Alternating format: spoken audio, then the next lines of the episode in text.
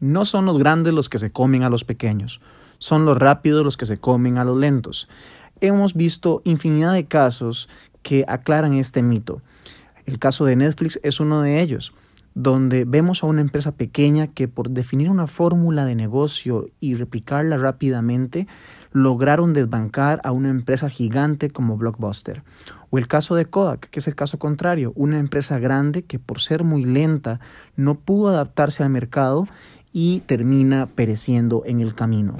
Las ventajas de ser una pyme es que al ser pequeño se puede trabajar con velocidad, con celeridad. Y esta velocidad permite adaptar más fácil la oferta, permite adaptar más fácil el modelo de negocio y al ser más rápidas pueden crecer más fácilmente. Todas las grandes empresas empezaron pequeñas, pero definieron su fórmula de negocio y trataron de replicarlo cada vez más rápido. Son los rápidos los que se comen a los lentos, no los grandes los que se comen a los pequeños.